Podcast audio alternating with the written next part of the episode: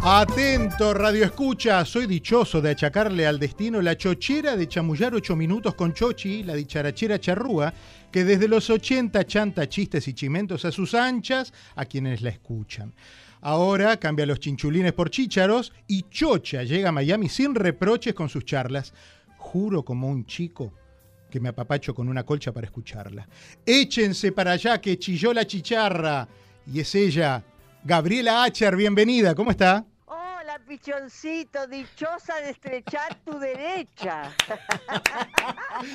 Qué alegría escucharla. Bien, muy bien, Diego, gracias por llamar, una alegría hablar contigo, ¿sí? La expectativa por recibirla es enorme, Gabriela. Ay, qué alegría tan grande, Diego. Vos sabés que yo amo ir a Miami, ya fui en algunas oportunidades con otros espectáculos, pero este, este les va a encantar, que hace una chica como yo en una edad como esta, porque es un sentimiento universal, no me digas, todos en la vida nos sentimos más jóvenes de lo que nos devuelve el espejo y o el DNI. Así que con este creo que se van a divertir muchísimo. Es como una, yo lo presento como una charla TED, claro.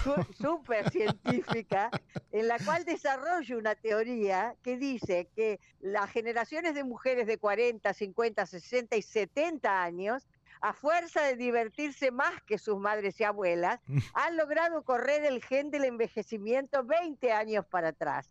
O sea que los 60 son los nuevos 40, los 50 los nuevos 30, los 40 los nuevos 20 y las de 20 todavía no nacieron. Qué bueno.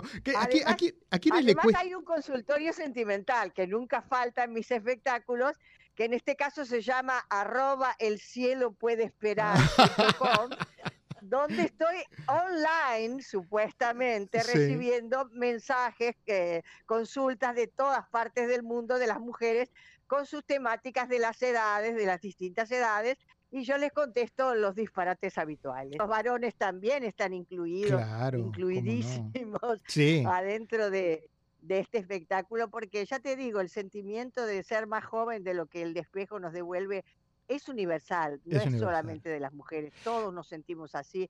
Hay algo dentro nuestro que nunca crece y el problema es que el cuerpo no le dé pelota. Eh, Gabriela, ¿la edad es algo que nos cuesta asimilar más al hombre o a la mujer?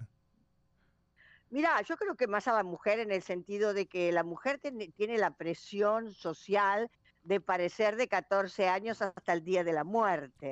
Entonces, eh, esto la hace mm, envejecer con mucha más dificultad, ¿viste? Porque depende mucho de su, de su figura, cosa que los varones no tienen. Los varones no dependen de estar lindos, dependen de tener dinero. es otra presión espantosa. Pero acá estábamos hablando de esta. Escúcheme, ¿qué, ¿qué es lo que asusta de la edad?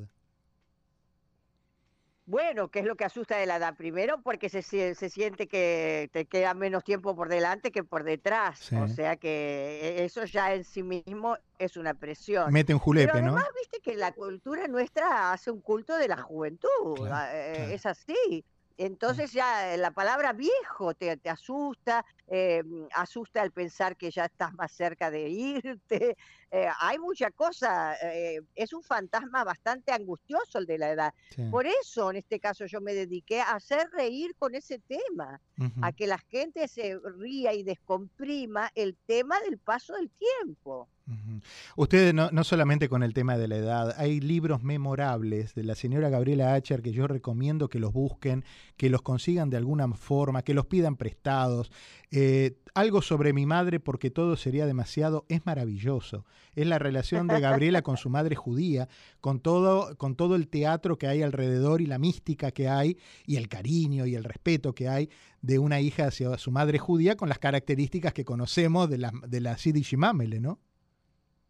Sí, aparte en ese, en ese libro, eh, después el, consabido espectáculo, vos sabés que yo de cada libro saco después un, un unipersonal, hago una síntesis de la diferencia que hay entre lo que fue la educación mía, o sea, como hija, y la mía como madre. Ah, Entonces la síntesis dice así, cuando yo era chica no había ningún respeto por los chicos. Ahora que soy grande, no hay ningún respeto por los grandes. O sea que yo al respeto nunca lo vi pasar, me lo perdí de ida y de vuelta. Usted ha sido, usted ha sido una transgresora toda su vida, eh, Gabriela. Desde los 80, cuando allá en Uruguay comenzó eh, en Telecataplum, con, memorables nombres como Enrique Espalter, eh, em, como Ricardo Espalter, Enrique Almada, Eduardo D'Angelo. Em, Berugo Carámbula, Andrés Redondo, todos ellos.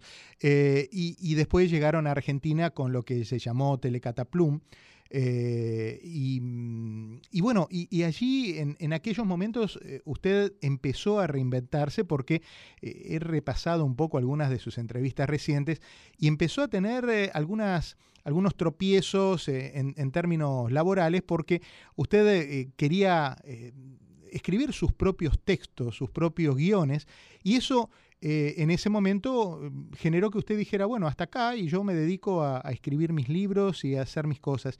Y allí nacieron personajes como la Chochi, eh, personajes como la doctora Diu, porque ahora cuando usted habla de que tiene un consultorio sentimental, me acuerdo de la doctora Diu. Eh, usted fue una de las primeras que habló del feminismo con humor en la televisión junto a Tato Bores. O sea, siempre le tocó romper estructuras.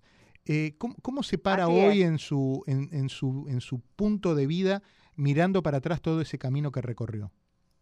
Bueno, hermoso, hermoso camino. La verdad que mi trabajo ha sido maravilloso, siempre me ha acompañado y, y las veces que no me me acompañó, yo rompí la estructura que hacía falta y rompí el techo de vidrio y seguí adelante y, acá estoy todavía. O sea que fue muy importante para mí tomar la decisión de hacer mi propio humor, a pesar de que en realidad los tropiezos fueron con mis compañeros de Comicolor, ex compañeros de Telecataplum, porque yo cuando Telecataplum todo el tiempo, eh, Telecataplum empezó en los 60, no en los 80. O sea que durante mucho tiempo que yo trabajé solamente como actriz, actriz humorística, eh, no tuve tropiezos de ninguna índole, todos me aceptaron encantadamente. En el año 82, cuando hacíamos con mi color, con varios de mis compañeros eh, originales, y, a mí no me gustaba lo que me escribían y yo me daba cuenta que si yo no me divertía no podía divertir a nadie. Entonces empecé a experimentar escribir mis propios libretos. Ahí, ahí surgió Chochi la dicharachera. Es el día de hoy que la gente me lo pide. Pero Cuando voy a lo de Mirta Legrand me dice, haceme un poquito de chochi. Yo la escuché. A todos los lugares donde voy. Y sin embargo, mis compañeros no quisieron que escribiera. Imagínense. Chochi la llevó. Misoginia pura. en realidad, celos. Celos porque la, chica jovencita con la que ellos habían empezado, eh, de golpe se largaba a hacer algo que tuvo mucho éxito. La revista Gente me lo compró, empecé a escribirlo ahí, salí en la etapa de gente elegida como los elegidos del, del, año. Vamos a mostrarle. Vamos, la chatura de la TV, decía. sin embargo, mis compañeros no quisieron que escribiera. vamos, vamos a contarle a la gente de Miami una breboca de quién era Chochi. Soy Chochi, la dicharachera, dichosa de estrechar sus derechas. Les chimento que anoche, casi del berrinche al escuchar un chasirete, de chavar sin empacho, este mamarracho de mandar a muchachos y muchachas hechos y derechos a marchar a la cucha como un pichicho. No hay derecho a que nos abochornen con este rechazo caprichoso y a que nos enchalequen como a un bicho cochambroso. De hecho, muchos somos mucho más provechosos a los 78 y a los 80 que de chicos, hechizando muchedumbres por ser duchos en corcheas y corchetes o en chanzas y chascarrillos, y a despecho del hecho de que este bicho chino nos achucha con despacharnos al nicho, apechugamos sin chistar y con el pecho henchido este desdichado chubasco de mala racha. Ni sospechen que nos achicaremos sin luchar. Del dicho al hecho hay mucho trecho. no, increíble. Pero increíble porque yo. La última chochi que hice fue ah, porque estaba indignada, porque acá en Buenos Aires les prohibían a las personas mayores de 70 salir por el tema del COVID. Claro. Entonces yo digo, pero eh, ¿dónde se vio un disparate semejante? ¿Cómo van a prohibir a la gente salir? En todo caso, que se prohíban ellos. Entonces, bueno, salió Chochi con esta indignación a, a, los medios a decir esto. Un buen día a Chochi la llevan a España y tuvo que reprogramarse mentalmente con todo un léxico con la CH en España, en otra cultura, donde otras son las palabras, donde otros son los giros, donde otros son los sentidos de las palabras, eh, donde ha tenido que cambiar Chochi el nombre también, porque Chochi significa distintas cosas en distintos países y no vamos a entrar en detalle acá en Miami tampoco. Entonces, este, eh, es, muy, es muy interesante el trabajo. Yo para escribir cuatro frases estuve cuatro horas.